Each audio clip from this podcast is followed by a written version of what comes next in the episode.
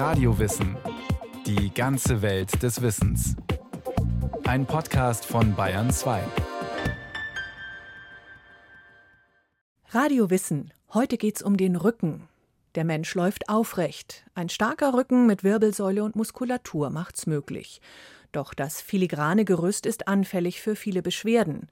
Weil wir zu viel sitzen, kommt es zu Verspannungen, Fehlstellungen bis hin zu Bandscheibenvorfällen. Da hilft vor allem Vorbeugen. Der Rücken ist ein faszinierendes Gerüst. Er lässt uns aufrecht laufen. Er lässt uns springen, tanzen und Lasten tragen. Alle Wirbel, Sehnen und Muskeln arbeiten wie in einem fein abgestimmten Räderwerk zusammen. Der Rücken erlaubt Höchstleistungen, wenn alles gut läuft. Aber dieses Knochengerüst ist auch anfällig. Jeder siebte Deutsche hat ein chronisches Rückenleiden. Die Hälfte der Bevölkerung hat mindestens einmal im Leben eine Weile Rückenschmerzen. Bei Krankschreibungen sind sie die häufigste Einzeldiagnose. Ein Hexenschuss kommt plötzlich und tut weh. Den erleben 85 Prozent der Menschen einmal im Leben. Aber fangen wir von vorne an. Der aufrechte Gang, was den Menschen ausmacht. Der Mensch, angeblich die Krone der Schöpfung, sticht hervor, auch weil er auf zwei Beinen läuft. Primatenforscher haben Menschenaffen beobachtet. Sie leben auf Bäumen und klettern über schwingende Äste. Das führt dazu, dass sie auch ihre Hände nutzen, um sich an höheren Ästen festzuhalten und sich von Ast zu Ast zu hangeln. Affen machen das immer nur kurz. Der Mensch ist dauerhaft beim aufrechten Gang geblieben. So Professor Maximilian Rudert. Er ist ärztlicher Direktor am Lehrstuhl für Orthopädie an der Universität Würzburg. Warum der Mensch aufrecht läuft, könnte man am ehesten annehmen, dadurch begründet, dass er seine Hände frei bekommt. Wir sozusagen diesen Vorteil der Vierfüßrigkeit aufgegeben haben durch den Vorteil der Zweihändigkeit, was viele Tiere wiederum eben nicht haben. Fossilienfunde zeigen, zuerst bewegte sich der Homo sapiens auf zwei Beinen. Er lernte die Hände zu nutzen und mit Werkzeugen umzugehen – durch diese anspruchsvollen Tätigkeiten hat sich sein Gehirn vergrößert. Das ist von Vorteil. Aber der aufrechte Gang hat auch seinen Preis. Der Rücken leidet darunter, weil die Wirbelsäule nicht wie der Mast eines Segelboots in der Mitte des Körpers verläuft. Sie ist keine zentrale Stütze, sondern liegt ganz außen. Wer mit der Hand über das Rückgrat streicht, spürt die Dornfortsätze der Wirbelknochen, die sich am Rücken abzeichnen. Vor diesem Rückgrat liegen Weichteile wie Magen oder Darm und Organe wie Herz oder Lunge. So entsteht eine Unwucht mit Gewicht nach vorne, die der Rücken halten muss. Die Wirbelsäule hätte es ja mechanisch viel einfacher, wenn sie in der Mitte wäre des Körpers. Aber das muss man sich eben so vorstellen, dass es aus der Entstehungsgeschichte des Menschen vom Vierfüßler Stand oder Gang zur aufrechten Form hin nicht zu einer völligen Umorientierung des Körpers gekommen ist. Weshalb die Wirbelsäule ungünstig liegt. Aber sie hat Mitstreiter, die ihr helfen, die Bürde zu tragen. Bänder, Sehnen und Muskeln. Das Zusammenspiel hat sich im Laufe der Evolution so gut entwickelt, dass wir aufrecht gehen können. Um das noch besser zu verstehen, treten wir eine Reise durch den Rücken an. Die Lendenwirbel, die fünf untersten Knochen der Wirbelsäule. Betrachtet man die Wirbelsäule von unten nach oben, dann schließen sich an Steißbein und Kreuzbein die fünf beweglichen Lendenwirbel an. Dieser untere Bereich des Rückens trägt das gesamte Gewicht des Rumpfes. Das macht vielen Probleme, sagt der Münchner Physiotherapeut und Osteopath Ronny Seiche. Die meiste Belastung lastet auf der Lendenwirbelsäule, sehr viel Druck, sehr viele Scherkräfte, sehr viele ja, Scherbewegungen, die einfach darauf wirken. Deswegen ist die Lendenwirbelsäule sehr häufig betroffen. In seine Praxis für Physiotherapie in München-Neuaubing kommt eine Patientin mit Schmerzen im unteren Rücken. Hallo, Frau Köhler. Er forscht nach möglichen was Ursachen. Was ist Ihr Problem und was ist passiert? Also am Wochenende war das Wetter schön. Ich habe natürlich das genutzt und im Garten fleißig rumgegraben und seitdem habe ich Rückenschmerzen vorrangig links. Okay, eine tiefen Lendenwirbelsäule? Genau, ja. Okay. Ist es ein stechender Schmerz oder ist es mhm. ein Anstechender Schmerz. Und kam nicht plötzlich, sondern hat sich dann so aufgebaut. Genau, das hat sich aufgebaut. Ich denke mal, dadurch, dass ich den ganzen Tag im Garten gewerkelt habe und ähm, umgegraben habe, äh, Pflanzen eingepflanzt, war das einfach eine ungewohnte Bewegung. Okay. Gartenarbeit ist für Menschen ungewohnt, die sonst viel am Schreibtisch sitzen. Sie haben eine verkümmerte Rückenmuskulatur. Wer dann in der Freizeit den Spaten schwingt, merkt, dass der Rücken das nicht aushält. Die Volkskrankheit Rücken war früher oft die Folge schwerer körperlicher Arbeit. Heute trifft sie vor allem Menschen mit sitzenden Tätigkeiten. Das Homeoffice verstärkt die Probleme noch. Wer am Küchentisch gekrümmt vor einem Laptop sitzt, auf einem unverstellbaren harten Küchenstuhl, riskiert Rückenschmerzen. Selten sind Rückenprobleme die Folge eines Unfalls oder einer Krankheit wie Rheuma, Arthrose oder Osteoporose. Sie entstehen, laut Robert Koch Institut, ganz unspektakulär, meist durch zu viel Sitzen und Bewegungsmangel. Dabei ist nicht nur der Lendenbereich betroffen, auch weiter oben kann es wehtun. Wir setzen unsere Reise durch den Körper fort. Die Brust- und Halswirbel. Die mittleren und oberen Knochen der Wirbelsäule.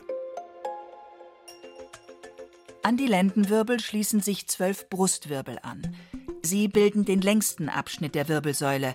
An ihnen hängen die Rippen und machen so den relativ starren Brustkorb aus. Darüber befinden sich die sehr viel beweglicheren Halswirbel, sieben an der Zahl. Sie schaffen eine Verbindung zwischen der Brustwirbelsäule und dem Kopf. Dank der flexiblen Halswirbel lässt sich der Kopf in viele Richtungen neigen. Ein Wirbelkörper sitzt auf dem anderen. Alle übereinander gestapelt ergeben eine Art Kette, aber keine gerade Linie, erklärt Professor Peter Raab. Er ist Wirbelsäulenchirurg an der Universität Würzburg. Die Halswirbelsäule so nach innen gebogen, die Brustwirbelsäule mehr so nach außen, also rückenwärts gebogen und dann im unteren Bereich am Übergang zum Becken, die Lendenwirbelsäule, ist wieder etwas nach unten gebogen. Also richtig so S-förmige Formation hat diese Wirbelsäule. Die übereinander stehenden Wirbel haben innen ein Loch und bilden den sogenannten Wirbelkanal. Darin verläuft das Rückenmark, also ein Teil des zentralen Nervensystems. Die harten Wirbelknochen umgeben das Nervensystem und schützen es. Bänder, die über die gesamte Länge der Wirbelsäule verlaufen, stabilisieren sie, zusammen mit der Rückenmuskulatur. Zwei langgestreckte, sehr kräftige Muskeln befinden sich als eine Art Wulst links und rechts neben der Wirbelsäule. Diese Wulst lässt sich gut ertasten. Zusätzlich stabilisieren viele quer verlaufende Muskeln. Das Zusammenspiel von Wirbeln, Bändern und Muskeln stützt uns und macht uns zugleich beweglich.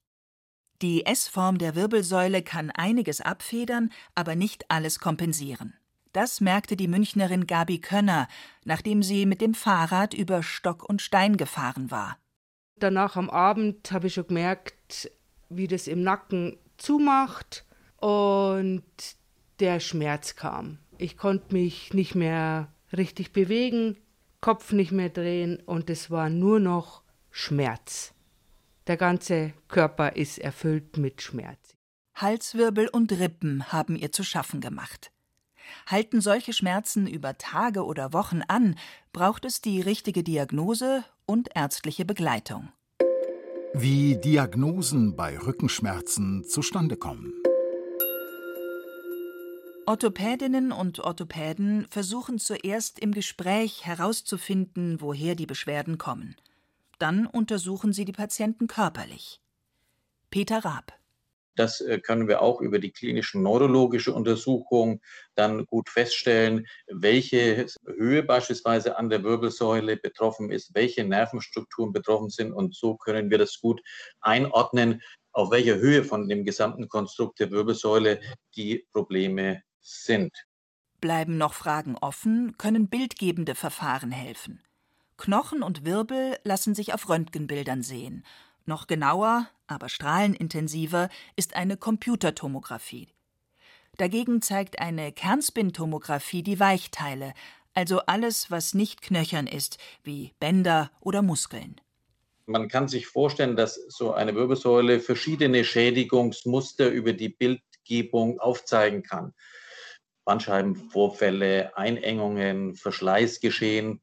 Kann man durch spezielle, wir sagen dazu Infiltrationstechniken, das heißt, dass man Medikamente, das kann man auch therapeutisch logischerweise nützen, an bestimmte Stellen der Wirbelsäule bringt, um zu sehen, profitiert der Patient davon, bringt das eine Schmerzlinderung, dann haben wir ein deutliches Signal, dass von dieser Struktur eben der Schmerz herkommt. Wenn man so vorgeht, greifen Diagnose und Behandlung ineinander. Das Problem dabei die Strahlenbelastung, vor allem bei jüngeren Leuten. Das Bundesamt für Strahlenschutz warnt seit langem, dass in Deutschland zu viele Aufnahmen gemacht werden. Deshalb ist es sinnvoll, zuerst mit konservativen Heilungsmethoden wie Krankengymnastik zu starten. Hilft das nichts und bleibt weiterhin unklar, woher die Schmerzen kommen, dann erst sind radiologische Verfahren sinnvoll. Was sich bei starken Schmerzen tun lässt. In der akuten Phase können Schmerzmittel helfen. In der Leitlinie zum Kreuzschmerz heißt es, so viel wie nötig, so wenig wie möglich. Diclofenac, Naproxen oder Paracetamol beispielsweise können Entzündungsherde eindämmen, Muskeln entspannen und erlauben es, nachts wieder zu schlafen. Außerdem verhindern sie, dass rückengeplagte Schonhaltungen entwickeln, die später zu Schmerzen an anderer Stelle führen. Die Radfahrerin Gabi Könner hat in der Akutphase Ibuprofen genommen. Mit Schmerztablette löst sich das aber das war nicht am nächsten Tag dann gleich weg. Also das zog sich jetzt über einige Tage, ja, dass sich das gelöst hat. Wenn das Leiden über längere Zeit anhält, können sich Betroffene in einem Schmerzzentrum Hilfe holen. Dort ist das Ziel, so schnell wie möglich wieder ohne Medikamente auszukommen, auch um eine Sucht zu vermeiden. Außerdem geht es darum, Stress abzubauen, für gezielte Bewegung zu sorgen und auch die Psyche der Betroffenen in den Blick zu nehmen. Schmerzzentren machen Gesprächsangebote, einzeln oder in Gruppen. Und sie bieten noch mehr, erklärt Professor Dominik Irnig. Er leitet die interdisziplinäre Schmerzambulanz an der Ludwig-Maximilians-Universität in München. Da haben wir eine ganze Reihe von Verfahren, die mittlerweile gut wissenschaftlich evaluiert ist und die im Studienvergleich bessere Wirkungen haben als die meisten Schmerzmittel. Und dazu zählt sowas wie die Akupunktur, das Schröpfen. Äh, dazu gehören Meditation, Qigong, Tai Chi, also wirklich Stärkung des Körpers, Geist, der Seele, sozusagen an seiner Gesundheit ganzheitlich und allgemein zu arbeiten. Und dann geht auch irgendwann der Schmerz. Das ist eine Erfahrung, die wir machen. Mit Maßnahmen wie Fango, Wärme oder Massage soll das Gewebe besser durchblutet werden, sagt der Orthopäde Maximilian Rudert.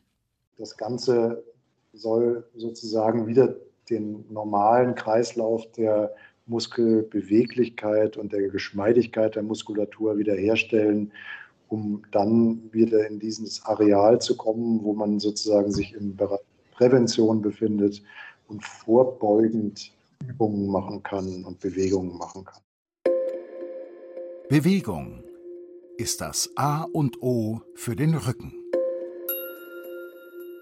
Seit bei Gabi Könner der akute Schmerz nachgelassen hat, geht sie jeden Tag eine halbe Stunde spazieren und macht im Anschluss eine Bauchmuskelübung.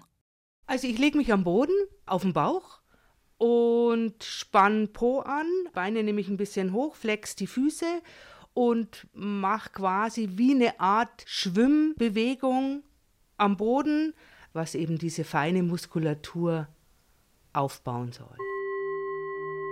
Sportwissenschaftler haben herausgefunden, wer Sport treibt, ist motorisch gesehen im Schnitt zehn Jahre jünger als Bewegungsmuffel. Manche halten sich mit Yoga fit. Dabei geht es nicht nur um Bewegung, auch Entspannung und innere Bilder sind wichtig. Nehmt die Arme weit zur Seite, in einer Yogastunde in Gräfelfing, einem Vorort von München, sollen die Teilnehmerinnen ihren Brustkorb wahrnehmen, lockern und weiten. Andrea Zach ist seit vielen Jahren als Yogalehrerin aktiv.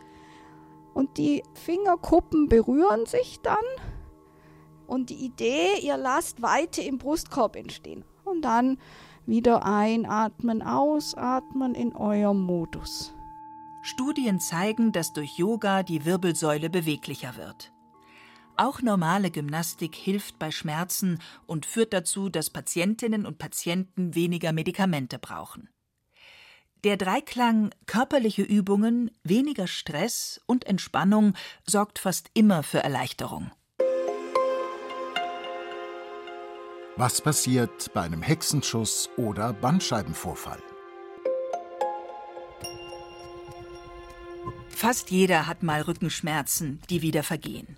Dazu zählt auch ein Hexenschuss, der zwar höllisch wehtut, hinter dem aber keine ernste Erkrankung steckt, sondern eine vorübergehende Blockade oder Muskelverspannung. Bei einem Bandscheibenvorfall ist das anders. Da entsteht ein Schaden im Rücken, eine nachweisbare Veränderung. Bandscheiben sind elastische Druckpolster zwischen den insgesamt 24 freien Rückenwirbeln. Sie können sich verschieben, zum Beispiel durch eine ruckartige Bewegung. Dann sitzt das weiche Innere der Bandscheibe, der sogenannte Galertkern, nicht mehr schön verstaut zwischen den Rückenwirbeln, sondern tritt hervor und drückt auf Nerven, was enorme Schmerzen auslösen kann. Sind Bandscheiben verschoben, ist auch die Wirbelsäule weniger stabil. Der Rücken versucht das wettzumachen, was die Situation noch verschlimmern kann. So der Wirbelsäulenchirurg Peter Raab. Das heißt, es kommt dann zum Anwachsen von Knochenstrukturen oder eben ähm, bindegewebig. Die Bänder werden fester und äh, werden dicker und dadurch kommt es sekundär dann zu einer Einengung sogar des Rückenmarkkanals, was man landläufig dann unter dem Begriff der Spinalkanalstenose kennt. Also das sind vielfältige Mechanismen, aber ursächlich ist meistens eben eine bandscheibenbedingte Problematik, die dann zu verschiedenen Krankheitsbildern führen kann.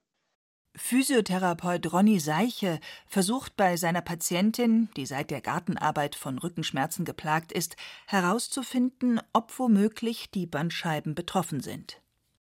Hatten Sie schon was schon mal gehabt? Also hatten Sie schon mal Rückenschmerzen aufgrund von solcher Tätigkeiten? Ja, hatte ich schon, äh, weil ich leider dazu neige, zu übertreiben und zu viel zu machen und zu wenig Pausen vielleicht auch einzulegen. Okay. Strahlt es aus ins Bein oder in, nach oben? Nee. Ins Becken? Mm -mm. Nix. Okay. Sie hat Glück. Ein Bandscheibenvorfall lässt sich ausschließen. Wann eine Rückenoperation in Frage kommt. Wenn am Rücken operiert wird, dann am häufigsten an der Bandscheibe. Es gibt zahlreiche Studien, die der Frage nachgehen, was nach einem Bandscheibenvorfall zielführender ist. Klassische Methoden wie Krankengymnastik, Massage und Wärme oder eine Operation. Eine klare Aussage lässt sich nicht treffen. Meist wird operiert, wenn andere Möglichkeiten schon ausgeschöpft sind und der Schmerz immer noch da ist und wenn eine eindeutige Diagnose vorliegt, wenn klar ist, wo sich der Schmerz im Rücken lokalisieren lässt. Ärztinnen und Ärzte orientieren sich an der sogenannten S2K-Leitlinie für Orthopäden, die Voraussetzungen für eine Operation festschreibt. Wirbelsäulenchirurg Peter Raab.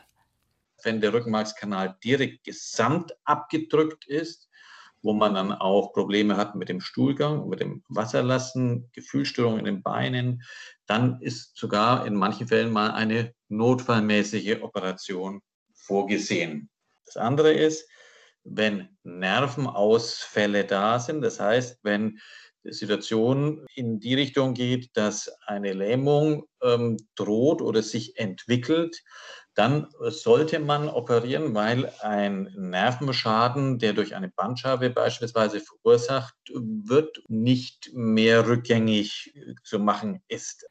In Deutschland werden immer mehr Menschen an der Bandscheibe operiert. Seit dem Jahr 2007 nimmt laut Statistik die Zahl der Eingriffe jährlich um etwa ein Prozent zu. Das erklärt sich teilweise damit, dass Menschen immer älter werden und Rückenprobleme im Alter zunehmen. Hinzu kommt, dass es weniger Vorbehalte gegen Operationen gibt. Es Ist halt so, dass sich auch die Operationstechniken verfeinert haben. Es gibt minimalinvasive Eingriffe, die mit ganz kleinen Schnitten durchgeführt werden, endoskopische, also Da schaut man durch Kameras in die Bereiche äh, von Bandscheibe und Rückenmark und kann so mit kleinen Schnitten effektiv und schnell dem Patienten helfen. Dadurch haben sich die Operationszahlen natürlich deutlich gesteigert durch neue Techniken. Vor einem operativen Eingriff ist es sinnvoll, sich eine Zweitmeinung einzuholen, zum Beispiel in einem schmerztherapeutischen Zentrum. Da werden Fachleute versuchen, mit Schmerz-, Verhaltens- und Physiotherapien weiterzukommen. Dazu rät auch Physiotherapeut Ronny Seiche. Seiner Erfahrung nach verkürzt eine Operation nicht automatisch die Behandlungszeit. Nach einer OP brauche ich eine Reha, ich brauche eine Nachbehandlung. Also es ist ja nicht nach der OP vorbei. Es geht ja dann trotzdem, einen Muskelaufbau zu machen, Bewegungen zu schulen und die brauchen halt auch Zeit. Also deswegen würde ich fast sogar sagen, dass wir zeitgleich ans Ziel kommen. Es muss also nicht immer operiert werden. Am besten ist es vorzusorgen. Menschen, die beruflich viel sitzen müssen, sollten sich mehr bewegen. Häufiger aufstehen, herumlaufen, Treppe statt Aufzug oder eine Station gehen statt Bahn fahren. Und Übergewicht vermeiden und Stress abbauen. Ronny Seiche zeigt seiner Patientin Übungen für zu Hause.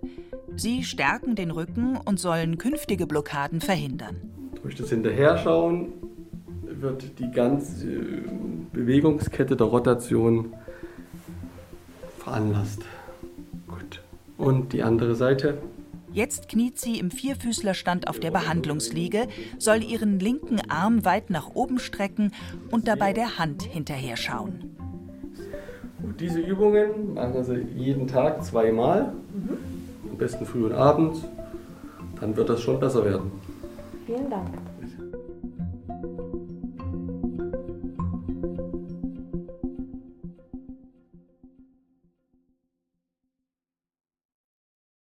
Das war Radio Wissen, ein Podcast von Bayern 2. Autorin dieser Folge Veronika Bräse. Regie führte Anja Scheifinger. Es sprachen Hemmer Michel und Frank Mannhold. Technik Jan Piepenstock. Redaktion Matthias Eggert und Ann Kleinknecht.